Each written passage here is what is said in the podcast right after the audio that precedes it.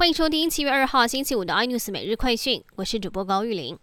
国内疫情今天新增五十七例本土以及一例境外引入，另外新增十五例死亡个案。而台北市三处批发市场总共筛检了七千四百一十三个人，再揪出五十二例的染疫，其中淮南市场就占了四十一例，其中十六个人病毒含量高，传染力强。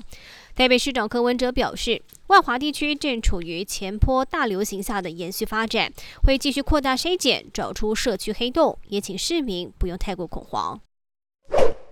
美股四大指数在周四涨多跌少，而至于台股，万海。还有长荣、阳明、中钢等等航海王，加上钢铁人领涨之下，指数开盘大涨了三十一点。不仅航海王、钢铁持续走阳，而台剧跟雅剧等塑化股也发动攻势，指数开高走高，中盘却是虎头蛇尾，台股小小下跌了三点，收在一万七千七百一十点。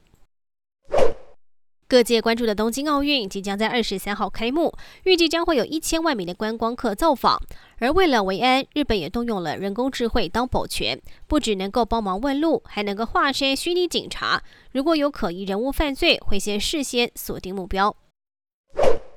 法国司法部门消息人士透露，目前已经开始调查几个快时尚的品牌，包括了 Uniqlo 还有 Zara。